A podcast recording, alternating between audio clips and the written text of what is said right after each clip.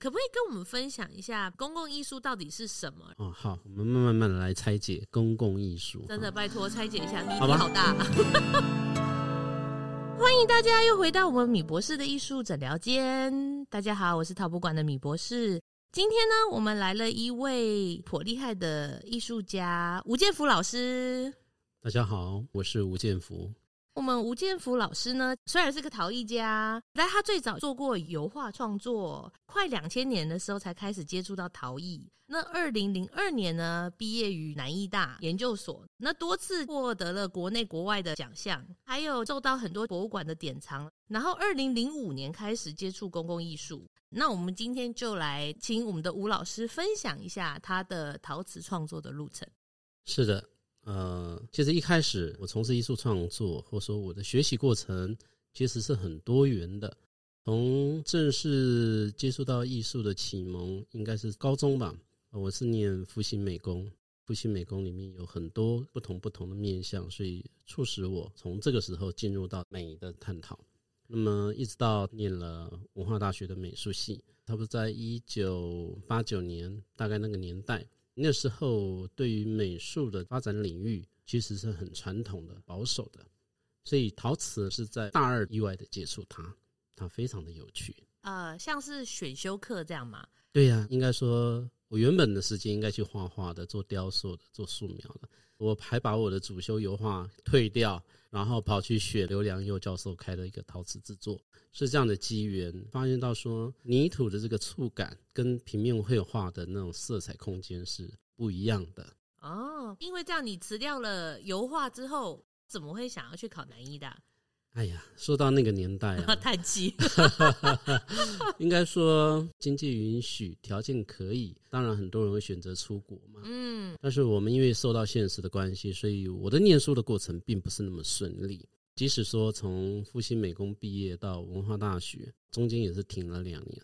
那么刚您提到说念南艺大研究所啊，那时候学校名称叫做台南艺术学院哦，学院还是学院的时候，全校就没有多少人进入南艺大，就是在大学毕业又隔了有十多年吧。哦，其实你已经在专职创作了吗？呃，我在进南艺大之前，其实就做陶做了十几年。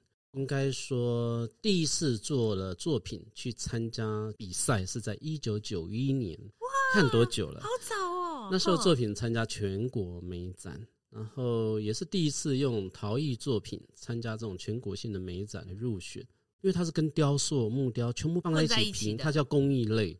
所以陶瓷我若没记错的话，那一年入选三件作品，那要得奖难上加难。所以在那个年代，陶瓷的竞赛并不多，而那时候已经有了陶艺双年展，我记得是历史博物馆办的。哦，对，那个时候是他们办的。对，嗯、看到那些作品啊，觉得那是大师级的殿堂。身为当时还是学生的我，除了跟刘良佑教授学习，当然还有一些学长，像廖瑞章。还有龚从文，当然还有很多了啊。嗯、这些学长，因为他们就是专职的创作，嗯，所以多多少少从他们的作品里面，或者说从他们在艺术发展努力的过程，得到一些鼓励跟启示。还没进入南艺之前啊，那有一回跟着陶艺家陈景亮啊，陈景亮先生就提议说：“哎、欸，那我们去美国看看吧。”啊，去美国了吗？好啊，所以我们就去了一趟啊。从加州，嗯，然后有去拜访 Karen Winnicree，啊，也拜访了几个很著名的陶艺家，嗯、也到 Peter Voulkos 的工作室。哦，之后呢，我们又到了 Anderson Range Art Center，嗯。那这边有很多各地的陶艺家来这边。那对于当时的我们，对于世界陶艺的发展或国外的发展，其实我们只是井底蛙，只听过没有看过。那么这一趟路程当中，就觉得说，哎呀，整个艺术的发展哈，其实无远弗届，它非常广又很多元。所以那一趟的路程回到台湾之后，其实更加深了我在陶瓷创作方面想要去探究的。然后南艺呢，是因为慕名张清云老师啊，也受到一些朋友的鼓励，说，哎，那你试试看。其实当时我就觉得我很害羞，因为都已经三十好几了哈，嗯，成家立业了，那人家都是年轻小伙子，很有体力的。当年还上学，开什么玩笑？对，当年我们几个老同学里面，包括施慧颖老师，嗯，之前陶博馆馆长吴金峰先生，嗯，还有现在很有名的朱芳义，还有方伯清、嗯、王信玉等等。其实我们那一季很精彩，很多人的，真的哎，人才济济。对，我是属于南艺应用艺术所的陶瓷组第三届。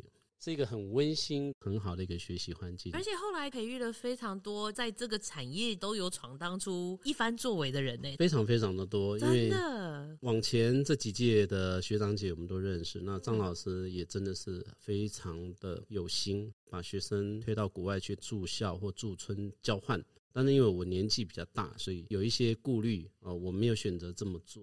那而后这些年当中，陶瓷一直是我创作的主要素材。嗯，那么经过南艺的这三年多的训练，还有常常跟国外来的交换生或者说艺术家的交流，在同时陶博馆的成立啊，一直到开馆后的这十年中，其实引进了非常多优秀的作品。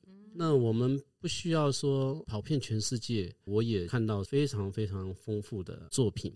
不同国家的艺术家，看看他们如何去对泥土去诠释，其实获得非常非常多。嗯，我相信，而且老师早期的美国之旅，其实启发了很多。他打开一扇窗，然后你回到台湾之后，进了南艺，你看南艺张老师把世界带到你眼前了嘛，对不对？对。然后陶博馆成立又办双联展，其实也是筛选了很多很多优秀的作品。等于是说，老师虽然人在台湾，但是跟世界的轨迹其实也没有断了。会，当时因为那时候还没有网络，嗯，啊，我们会透过不同国家发行的杂志，哈，现在讲杂志好像很 local，因为那个都是老人家在看的。现在人呢，就是 YouTube，对不对？或者是脸书、IG 那个照片、作品照片一直洗、一直洗这样。所以现在应该说，要接受陶艺最新的讯息，哈，是比以前还要多。嗯、以前你可能要买机票存了钱才能出去看一个展览。啊，我们现在根本就不用出国，透过线上有这么多的讯息。真的。那老师，我们聊一下你早期的创作呢？比如说，像你目前有一件作品在我们特展的《偶然人间》里面展出，叫做《盒子剧场》。这件作品它在讨论什么？呃，其实哈，对于一个创作者来讲，除了说自己会去寻找一种风格之外，那么有一个很大的问题点，就是说，当我们艺术创作者。置身在时代当中，那你会反映的问题是什么？那你从环境或自身文化里面，你会去觉醒到什么？于是，在那个年代，呃，蓝屿是一个让我心生向往的地方。但是呢，我们常常听到蓝屿，就会把它形容它很原始。可是呢，在很原始的地方呢，却放了一个很先进的东西，就是核废料。嗯，就想到说，为什么会把核废料放在那儿啊？如果今天没有核废料，那他们的生活会怎么样？我觉得那是一个文明跟在地文化的一种冲突感啊，就好比最近我们又开始燃起这个议题了：核四到底要不要？嗯，你问贡寮人，他一定不要；你问兰屿人，他也不要。可是他们就必须在那个年代被迫接受这样的议题呢，让我关注到说，创作者在自己生长的土地上。我们可以讲说，一个大世纪的事件，就是记录了当时的一个议题。我虽然不是先知，我不能够预测十年、二十年后的事情。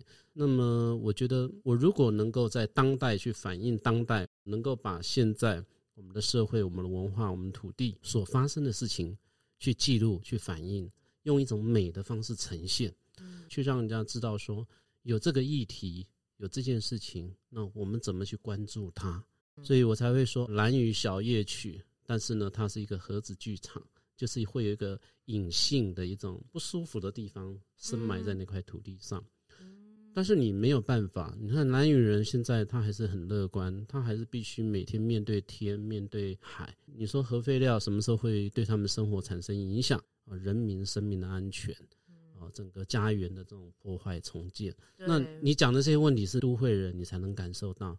那你们怎么不去看看蓝屿人？他们会不会担心？嗯，他们每天抓那个鱼，采那些山芋，他们是跟他共处诶、欸。对，那你再回头看看蓝屿的核废料的储存就没有问题吗？那到底有没有问题？不是我这个外行人说了算的，这真的要经过科学去认定啊，去评估到底这个东西在蓝屿人身上留下多少伤害啊？我觉得在那个当时的议题里面，我这个作品。我们能够很真实的把现在的这种状态，用一种美，用一种比较静的力量去呈现，或许哪一天我们后代看到这个作品，说：“哎，这个作品在哪一个年代就创作出来了？”我觉得说唤醒人对土地人文的关怀，我的作品如果能够记录到这么一点，我觉得就够了。因为像老师您讲的说，你虽然也不是先知什么，但是其实核爆剧场这件作品是什么时候做的？哈哈哈，你这样问我都笑了。这件作品呢，应该是在陶博馆开馆的第二年吧。哦，所以大概是二零零一或二零零二的时候。嗯，那当时我的工作是很小，我记得我的小窑就只有四十六乘四十六这样一个公分这样子。对对对。那想要把作品做得很大，因为当时看到展览，每个艺术家哇，好厉害哦！看到那个陈景亮老师的那种桥啊，看到廖瑞章的作品啊，还有看到徐伟斌老师的作品啊，很多很多，就觉得他们好厉害，作品为什么可以做这么好，又这么大？嗯，那我想说，看着我的微波炉大小的窑 对，看着我的烤箱，所以这件作品呢，也开启我说，作品应该用一种组合的方式。啊，这个在过去陶瓷的经验，或者说它的这种呃材料的限制上，常常会被局限，说它必须单一一件被烧出来。那么陶瓷是一个很重材料、跟科学、跟技术，嗯，啊，所以我觉得陶艺家的养成真的很辛苦，不容易诶，很难。特别是说画画哈，你大概素描练个三年，水彩画个两年哈，三五年。如果你作品够多，你就办一个展览。如果说你画的够甜、够漂亮、够吸引人，然后你马上可能变成主流画家。但是我说实在，陶瓷要三五年太难了。不要说三五年，一个十年，你要在这个材料里面能够摸出一点东西，摸出一点实在太难了。因为它的入门门槛很简单。你只要会捏土就好，可是呢，你要达到让人叹为观止。陶土的话，它又会牵扯到，比如说地心引力嘛，窑在作品里面烧的结构问题，或者是说安装的问题等等。那像老师你讲的，你那个时候是一个烤箱这么大小的一个小窑，然后要烧作品，所以你用组合这个概念。那老师，你知道你现在做的公共艺术绝对不是一个小微波炉可以烧出来的东西。如果大家没有看过老师的作品，老师目前在我们三莺桃花源那边有一系列的马赛克的大盘子，对，对不对？盘子。你跟他拍照的时候，你的头顶是根本无法跟盘子的边缘碰到，你知道？很巨大。所以我的联想在于，因为陶瓷有极限，我就开始用组装的方式把它组装而成。这个概念会不会被你引用到公共艺术上面去嘞？嗯、呃，您说的正是我现在这么做。说实在哈。你要把陶做的很大，我相信那个技术还有那个你要的周边的设备要非常的专业。好比说最近几年创作力很旺盛的徐永旭艺术家，嗯、他东西很大，他的窑就非常的大。那么你要投入这么多的成本，那个是不容易的。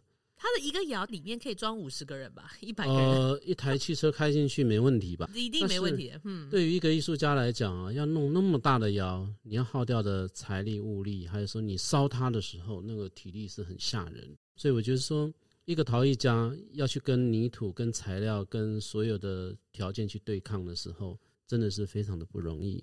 那我可能比较取巧一点吧，就是说，当作品要做大，我只好用一些媒介。用组合，但是这也是我发现说，陶瓷的美感不单单只是存在一个物件本身。所以刚您提的那个大圆盘，其实当时做这个公共艺术，我的出发点就是说，陶瓷在我们生活里面无所不在啊。那么你太习惯的东西，你反而忽略它。所以于是呢，我用这种把单一物件放大，大到你就像是。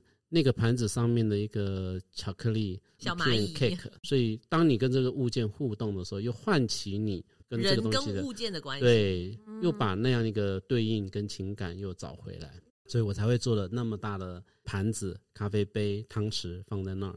因为我觉得像生活物件这种啊。它就是必须要打破我们的惯性。那老师的做法是说，好，我把这杯碗瓢盆不只是放大，我还把它埋在土地里面。所以你一定会用一个不同的眼光去检视你熟悉的物件啦。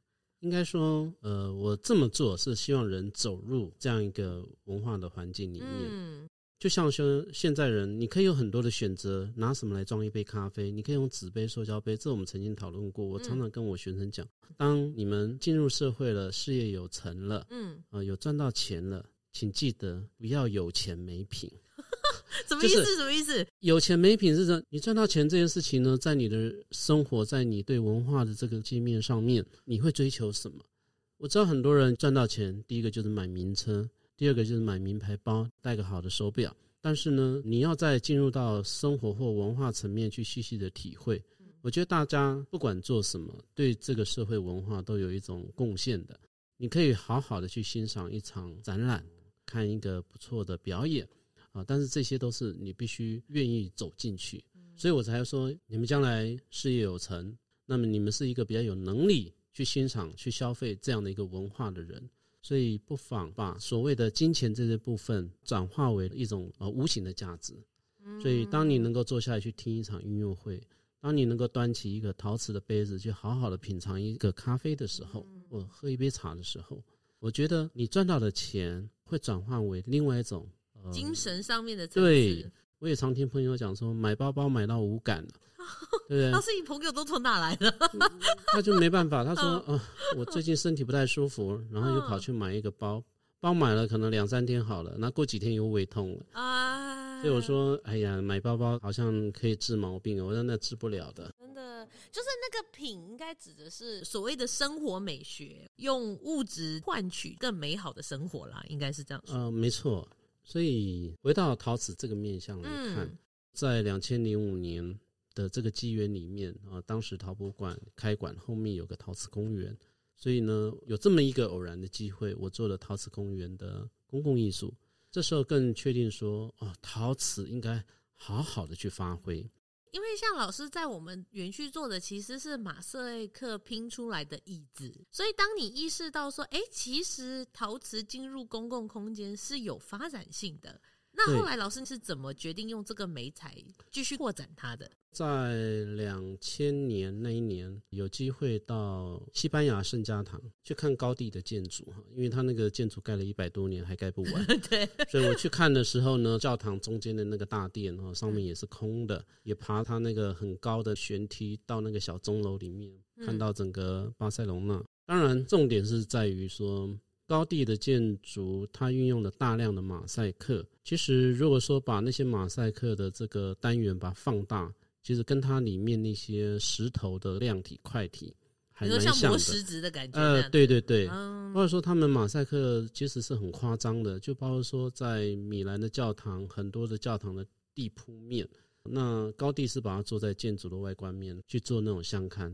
我在他的一个展览厅里面有看到，他编织了一个教堂的绳子是倒吊起来，倒过来这种线条自然的垂放，然后在他那个模型底下再铺一个镜子，嗯，所以我刚刚说的，他的建筑物的那些廊柱支撑起来是很有机，像是一个树的那种树枝，嗯，然后把它的顶棚盖起来。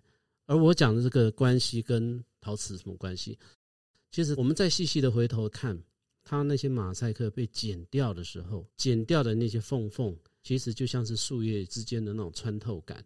所以它这样子去拼的时候，其实马赛克就有很自然的光的混色。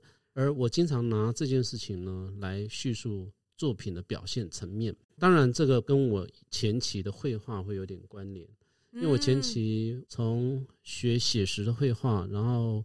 做一些泛印象的表现，立体派的那种色块的呃练习，所以到后来这些色彩经验，回到我在用陶瓷做大型公共艺术的时候，我就发现说，哎，我好喜欢用颜色，呃，用颜色去布局在造型上面。嗯，所以刚刚您提到陶瓷公园后面那个椅子，那些线条是很有机的。对，所以我的颜色就在这个曲面上去做一些很自然的分布。所以，让我的大型的公共艺术雕塑品，它从不同的面向，它都可以展现那样个造型跟色彩。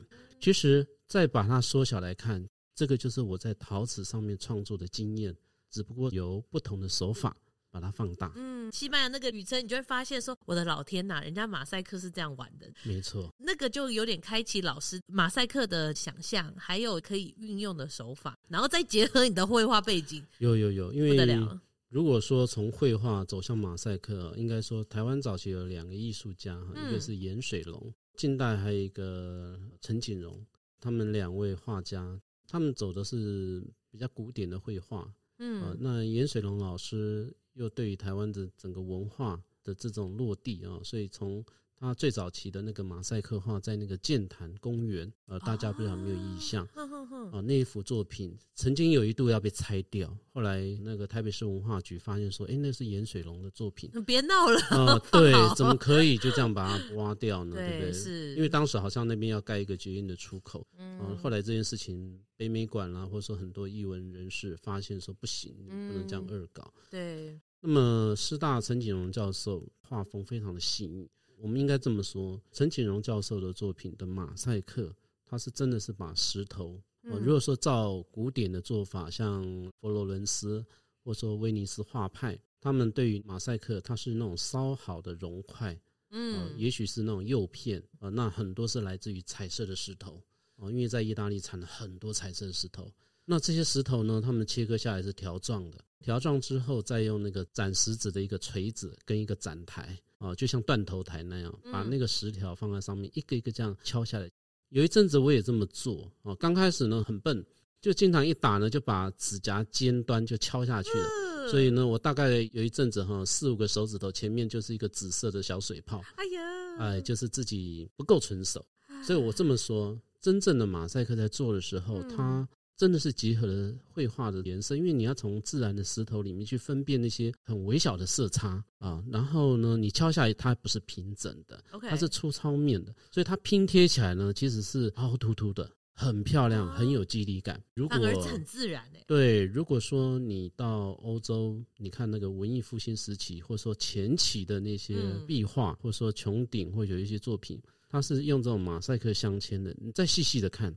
那个都是不同颜色的石头啊，好细哦。而现在我们做的可能比较取巧，比较方便，因为我们陶瓷可以烧出这么多的颜色。因为现代化的关系，所以我不可能回过头来收集这么多彩色的石头，因为那种做法，一天的工作量做下来，大概只能做十公分乘十公分，啊、这么小一个小陶片而已，一个陶就是一个手掌一个陶砖而已。一天，嗯、呃，你可能做完之后，远看颜色不对，你还要挖掉重来。所以那个制作的速度太慢了。嗯，如果说以今天的公共艺术来讲，那个大概要做上好几年，也是像那个开不完的教堂一样。哦，对对对，所以我觉得公共艺术不可能这样搞。所以，不太可能。我们现在在做的这个马赛克，大部分都是台湾自己生产的。嗯哼。我的工作室选择在英歌，也因为我们这边有一些产业还在台湾。那我运用台湾生产的这些马赛克啊，来作为我的作品。当然，一部分是马赛克，那一部分是金属，或者是说我自己烧的陶。哦，对，我觉得在综合了这些媒材，那同时在不同的特性上面，这些特征把它表现出来。就是也作为公共艺术另一种特殊的手法啦。一般公共艺术我们可能看到它是一件作品，或者它有三四块组成。对。可是它再怎么组成，它的尺寸都算是有限。就像我们刚刚讲的，就是窑的尺寸的大小。但是呃，像老师讲的马赛克，它也会呈现另一种风景啦，应该是这样说。嗯。老师，你进入公共艺术这个领域多久了？十几年了吧？二零零五年到现在，十六个年头，也蛮久的，好快。十六个年头，所以老师，你可不可以跟我们分享一下公共艺术到底是什么？然后最容易忽略或应该注意的一些事项？哦，好，我们慢慢慢的来拆解公共艺术。真的，拜托拆解一下，谜题好大啊。首先从字面上来，公共就是说这个东西一定是跟大众有关。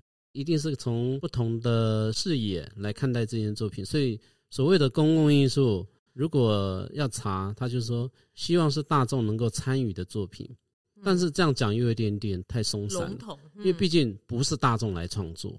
我们这样讲好了，以前作品做完会摆在博物馆展，摆在画廊展，那就是一个作品在那个空间里面去对大家公开展示。嗯，好，那么公共艺术呢？它已经不是这么间接的，它很直接，就是这个作品放在某一个公共空间，这个公共空间大家都会经过，大家都会看到，甚至大家都会坐在那儿，也不一定。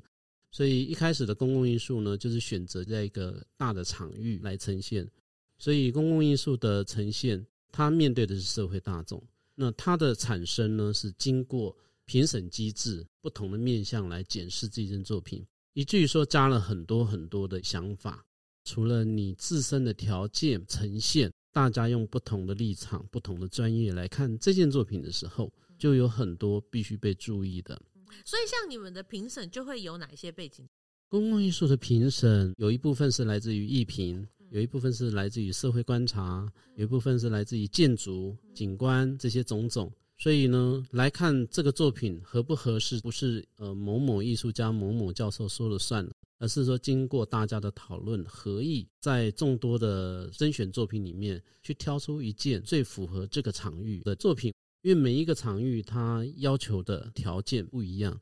好，我这么说啊，每一个公共艺术案它都会有一个它背后的机关，因为这个机关它有一个文化的特质、地理特质，或者说空间特质，你要否那个部分来呈现。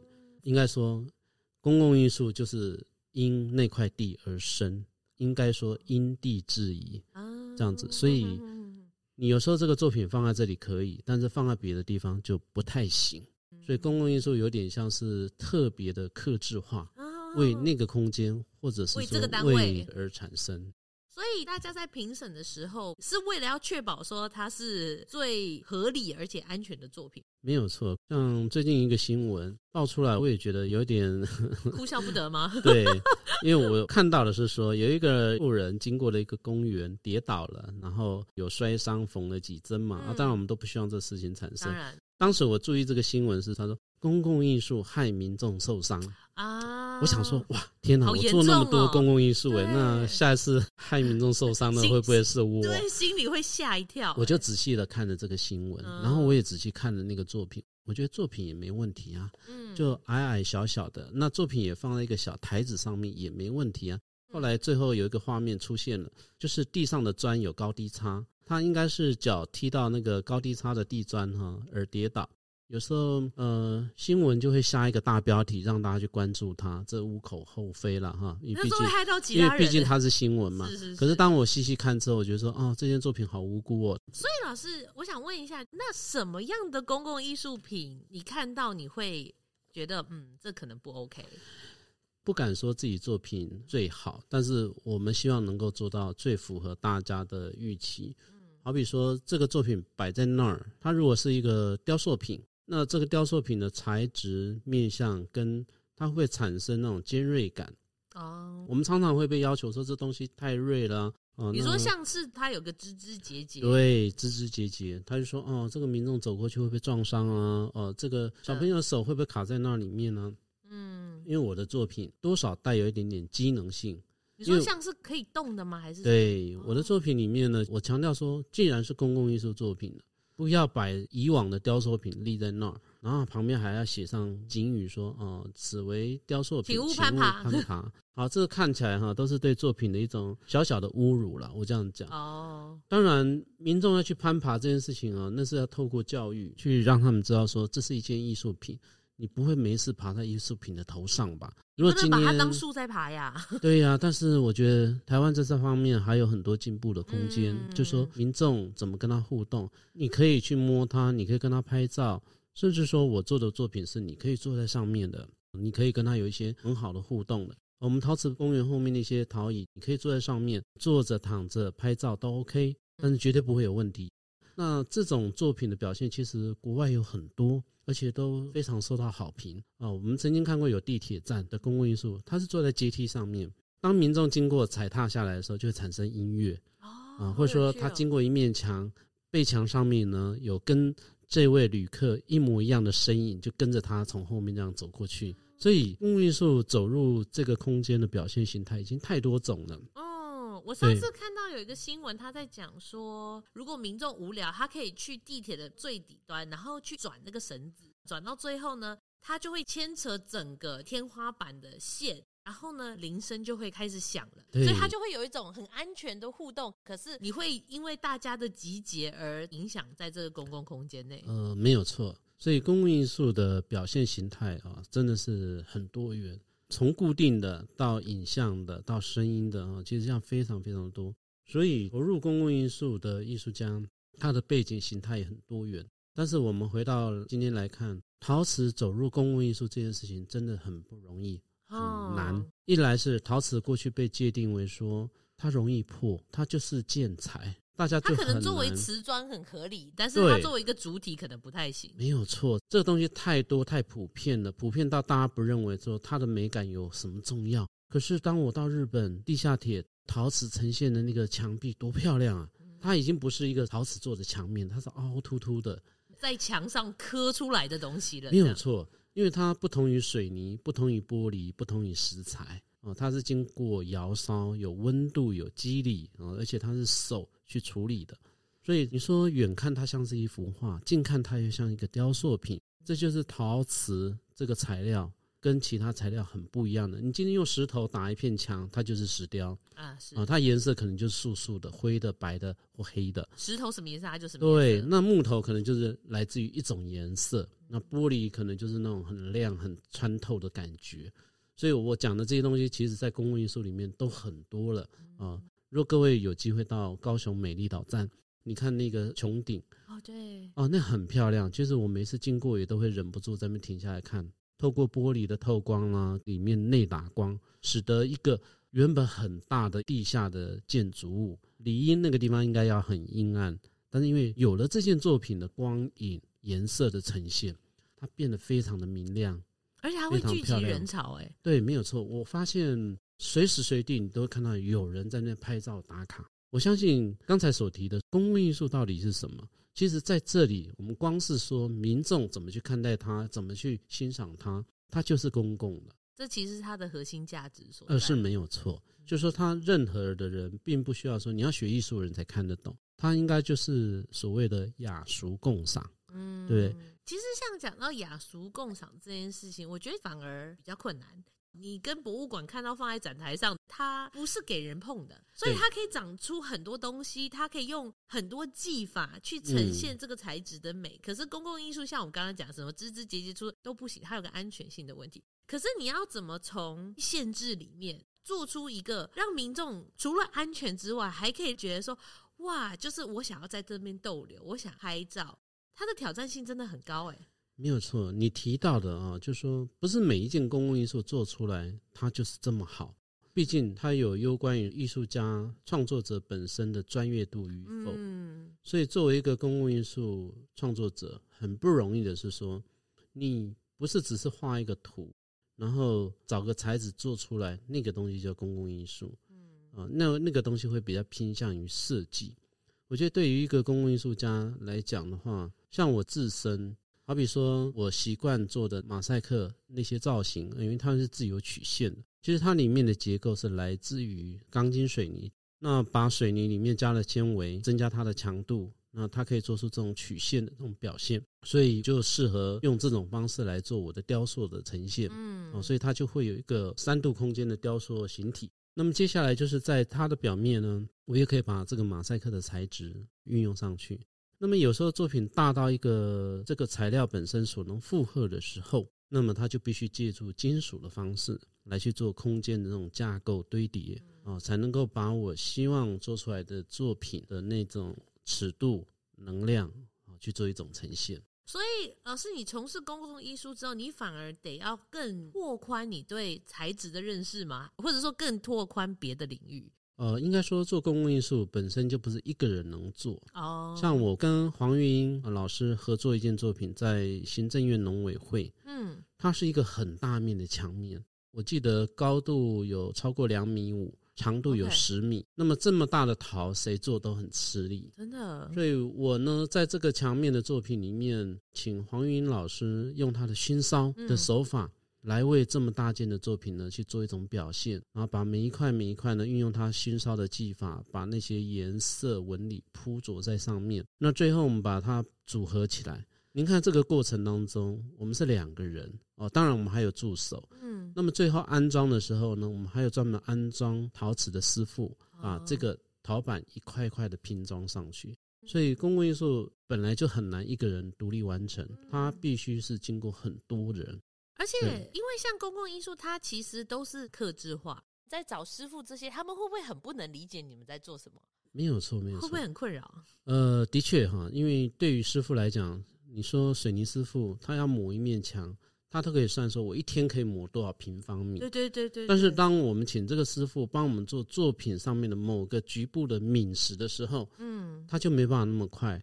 请他们来贴我的马赛克的时候，常常他们说：“哦，你这就拍打，怎么样这样弯弯曲曲的颜色，然后要贴得很平。”师傅就是说：“哦，做的就板呢，哈，啊，你就拍着。”他们习惯那种速度。那反而我们这种工作，可能一天做下来就是三四裁。嗯，我们讲一裁是三十乘三十，就这样的面积。所以，比如说跨界合作这件事情，在公共艺术里面反而变得很重要，因为它绝对不是一个人没有可以完成的。我做过最大的墙面的作品，目前有一件是在巴黎焚化厂，而这个墙面呢，高度有四点六公尺，啊，长度有三十米，哦，那件作品是我刚完成的。因为你们在疫情期间也在施工吗？对啊，所以我们戴着口罩，每个工人都快窒息死了，因为、哦、真的耶，因为那时候天气非常的热啊，那个鹰架，我们搭起来的鹰架有六米高，然后就在这个鹰架这样上上下下这样爬，然后把做好的马赛克呢，就在很热的天气下这样把它铺起来。哦，那现在作品是完成了。那么之前在彰化美术馆中庭外墙那个作品，那件高有十七米，宽十一米。哇哦、嗯！那时候我就说，哦，那是我做过最大的墙面作品。可是做到巴黎焚化厂这个，我才说，哦，上次那个是 little piece，嗯、自我突破了，已经默默的一直在长大这件事情。啊、当然，我们还不断的在挑战极限啊。那老师，这算是你最难忘的案子吗？呃，也不是，我最难忘的案子呢。应该是在嘉义，嘉义哦，有一件作品，全台都普及你的作品，呃，到处都有，到处都有。不过呢，我觉得我最喜欢的作品是在陶博馆。哦，真的吗？对，就陶博馆后面的座椅，还有前面那个三英之星的那几个盘子，对，都很漂亮。其实再往北边走，那个水屋厂那个门碑也是我做的啊。所以不好意思，如果这样讲哈，在英哥做最多的这种大型，就是你，就是我们在下我，就怕了以后被人家骂就是了。做做这么多这么丑，不会，真的很多人很爱喜欢啊。希望对，嗯，你说最难忘的案子在嘉义，为什么？因为那件作品做的很辛苦，有时候辛苦的事情之后回想起来是很难忘的这种回忆，这样子。就是说，可能是因为那个过程还有各种条件特别艰辛。应该说，它也是我做过最高的作品。那件作品有四十公尺高。它是什么样的作品啊？啊，它是一个工业园区入口的一个地标，就是因为地标的关系，它需要做的很大。那因为不是只有大就好，因为它还要呈现那种科技感，所以在那件作品里面，灯光就让我吃了最大的苦头。所以我在处理那件作品灯光的时候，从底下的头灯一直到最上方作品内部的灯光的那些布线，呃，都是我亲自跟师傅团队一起合作的，所以。不是说我们做作品出一张嘴巴哈，师傅就帮你做完，师傅是不帮你的，他只觉得合理我就做，不合理他就放得很散漫，让你就要想办法。所以，因为要完成的人是你，应该说我那件作品的线路是我自己带着两个师傅晚上。工作到半夜凌晨，然后才把那个线拉好的。说有多难，我现在已经无法回忆了。但是就是很难。哦、天哪！对对，因为你知道一般人很难想象，当你刚刚讲灯光的时候，对，我们满头问号，想说不就是在旁边打光就好了？对啊、有人就说你干嘛那么累？就交给灯光师傅，啊、交给水电就好了。我说我的水电不处理啊，他们没辙啊，他们不知道怎么线拉到你的副管里面。嗯因为要在雕塑的形体里面、管子里面，然后把线这样穿来穿去，他们弄不来啊，弄不来。然后作品是我的，我怎么办呢？对，一定是我下海去。我这时候只能求上帝帮忙了，那就只好自己下来。因为等于是说，你作品当初设计就要想清楚，哎，是不是？对。但是因为当时这个工作应该在工厂就要做完，不应该到现场才发生的。哦。结果是到了现场才发现说，工厂原本预留的配线的拉线是通通都坏掉了。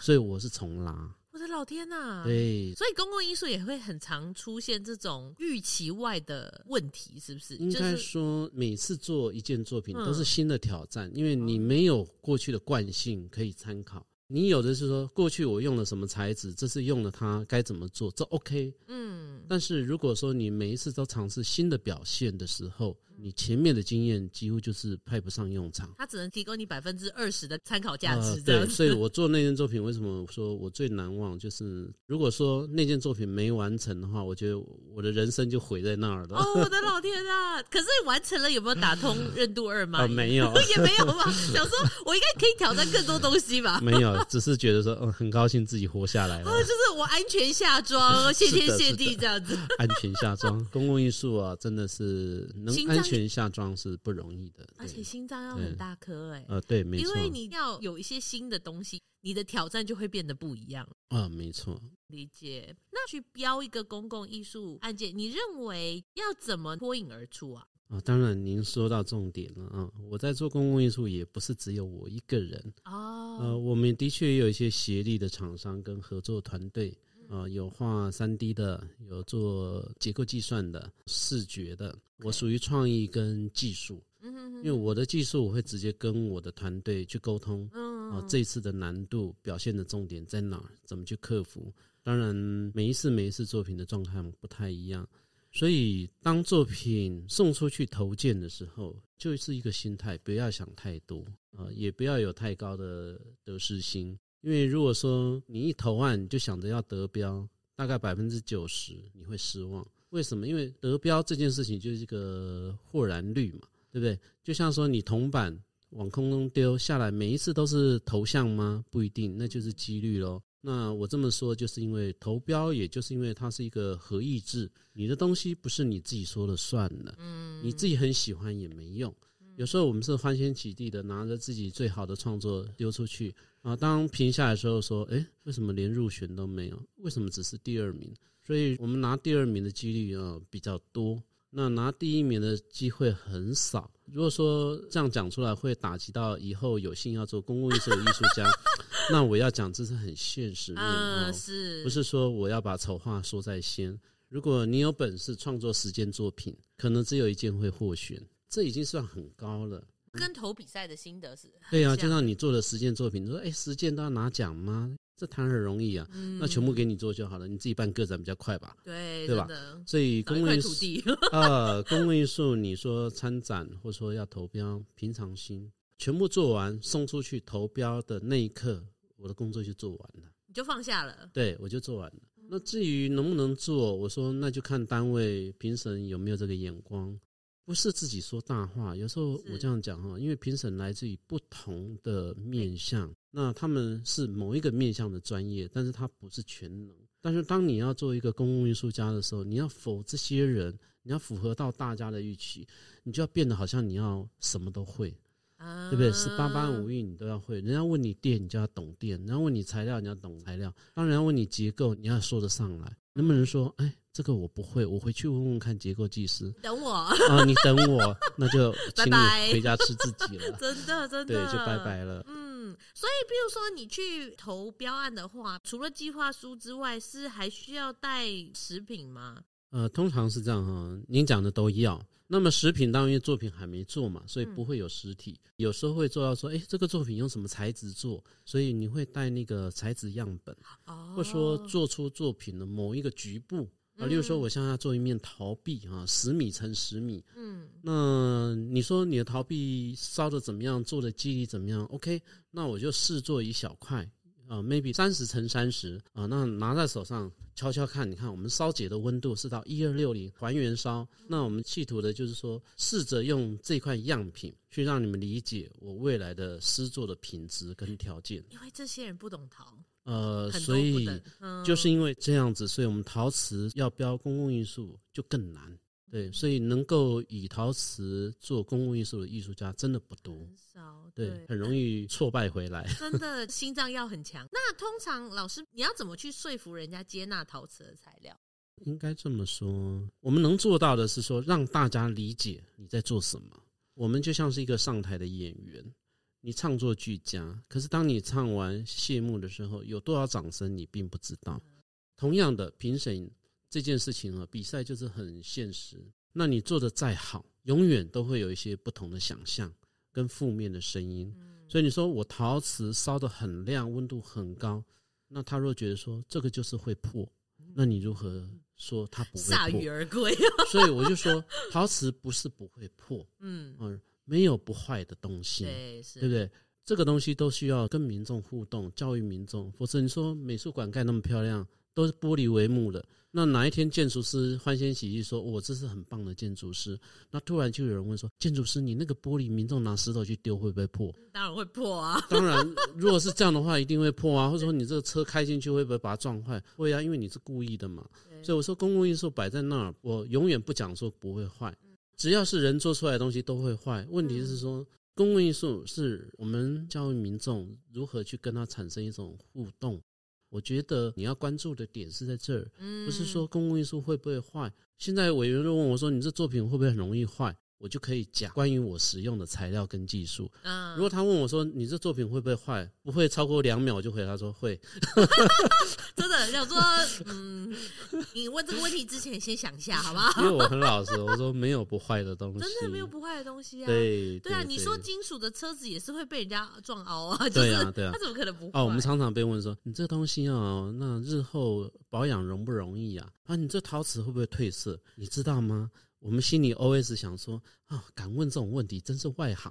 真的，陶瓷它是高温烧成的，不管它是我们讲的中温或高温，它比世界上任何一种烤漆都耐吧？对，嗯，我我忍不住要问委员说啊，那你开的冰室难道不用洗？它十年都这么白吗？对不对？那我的陶瓷当然要洗了，我们的颜色当然不会退啦，对不对？嗯，那你说真的要拿铁锤敲它，一定会破啊。对，对不对？你的冰室车用棒球棍砸也不会好到哪儿去。对，所以老师，你投这种案子，你还要负起教育的重责哎。哎，我觉得很多事情已经不是公共因素这件事情上，而是说从美感教育。对，如果说你穿的漂漂亮亮的，对不对？妆化的美美的，你会穿拖鞋吗？不会。如果今天你好不容易穿了一件新的外套，你会拿剪刀把它剪个洞吗？没有，他在做艺术表演。哦，那行为艺术 那里能艺对对对对，有可能。但是确实，因为我觉得你只能保证作品安全，不要主动去刮伤人家，对不对？然后想办法提供你对这个场域一种启发，或者是说产生一些互动等等，这样子。没有错，我常常讲说，当你面对一个大山大水美好的时候。啊，你来到一个很漂亮的山水面前，请问你，你还会容易大发雷霆吗？还会很生气吗？很生气的站在这个很漂亮的美景之前吗？所以美有时候一种潜移默化的，嗯，也就是说，当你走来到公园，公园那么漂亮，难不成你裤子一脱就要当地大小便吗？你不会，你会觉得说，哇，这公园好漂亮，那个美至少他感受到了。同样的作品也是一样，作品就是美美的，或者你拿到一个很漂亮的杯子，让你品尝一杯茶、咖啡的时候，嗯、你已经被那个美在熏陶。嗯，当这个美进入到你心里的时候，是在美化你的心灵，净化你的生命。我们讲说美就是善，对不对？嗯、对应的就是恶。如果说今天一个东西不漂亮，会让你有恶的产生，想去破坏它，那肯定是有问题的。嗯，我相信那种美。就会有一种感受。同样的，今天我们任何一件事情，建筑也好，呃，艺术也好，空间也好，它就让你觉得说，哇，来到这个地方，突然自己变得格调高了，因为什么都很美。当什么都很美的时候，人的那种所谓的恶的那个部分，就会慢慢的被消除。啊，我们相信美就是一种潜在的进化能力。对，如果说美多一点，你的人生就会感觉到美好一点。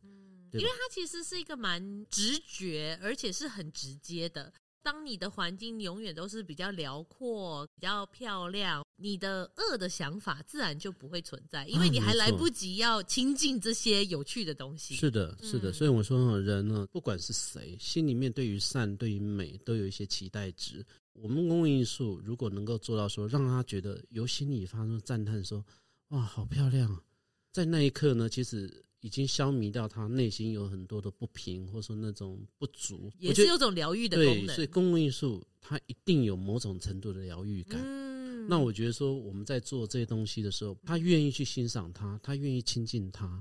如果每一个角落去做到，我是创作者，我把好的东西创作出来；你是欣赏者，你能够去慢慢的欣赏，走入这样的一个环境当中，我相信美的这个价值感被凸显之后。它所带来的影响就很大，你就会开始在意自己生活上所用的，你就会用陶瓷杯，你不会再去塑胶杯、纸杯，因为那种用完就丢了，你对它无感。但是当你拿起一个杯子，你爱不释手。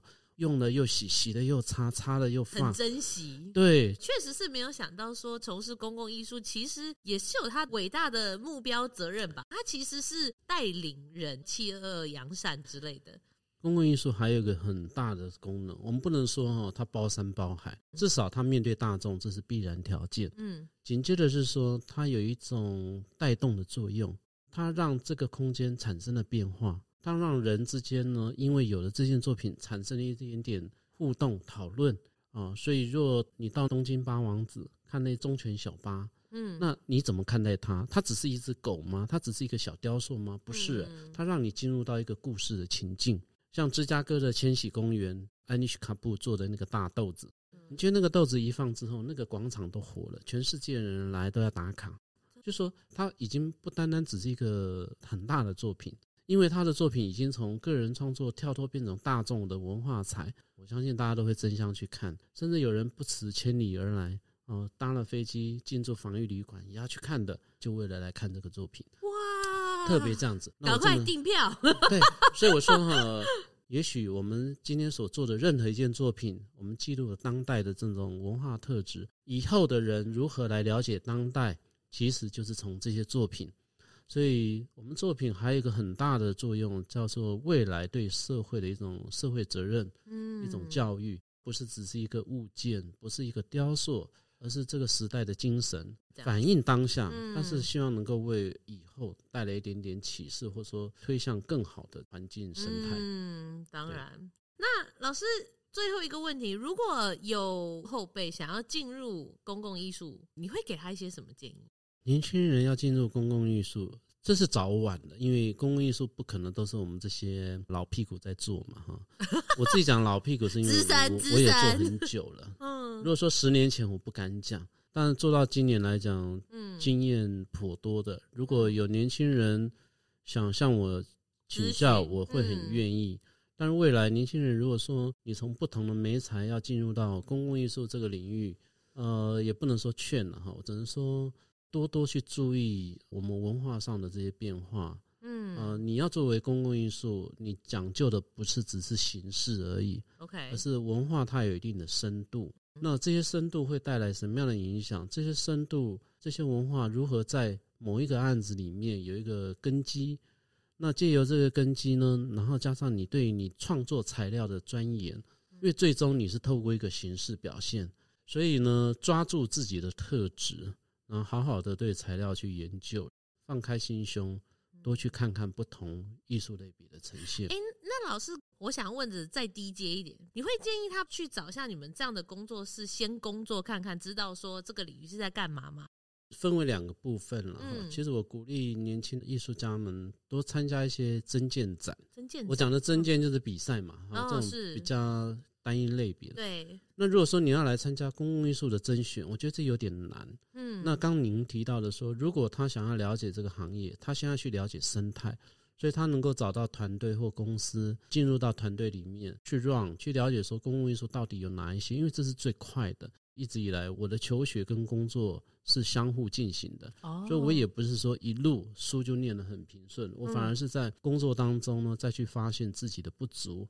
所以我念书是伴随着工作这样一直上来的，对，很有趣诶。虽然这样听起来好像比较辛苦，工作还有创作交织而成，可是也就因为老师这样子一路磨下来，我觉得虽然你要讲说安全下装了，但是你知道没有这个挑战的精神，你要一定要先冲出去，你才有可能创造一些什么。没有说公共艺术很难，我学陶学了十几年才开始有勇气参加比赛。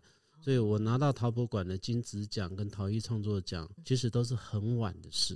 以前自己啊，年轻的时候也去庙里求了一个签，然后签师是说，我要赚大钱很难，但是要说缺钱也不会。然后功名呢晚，说穿了就是说什么事情都要努力吧，坚持到最后一刻。那也因为这样子，公共艺术做了十六年，你看我陶瓷要得奖也是做了十几年，公共艺术要得奖也很难。那刚好我就在二零一五、一七跟一九，呃，文化部公共艺术奖连续两届，我拿到的是环境融合奖入围了哈。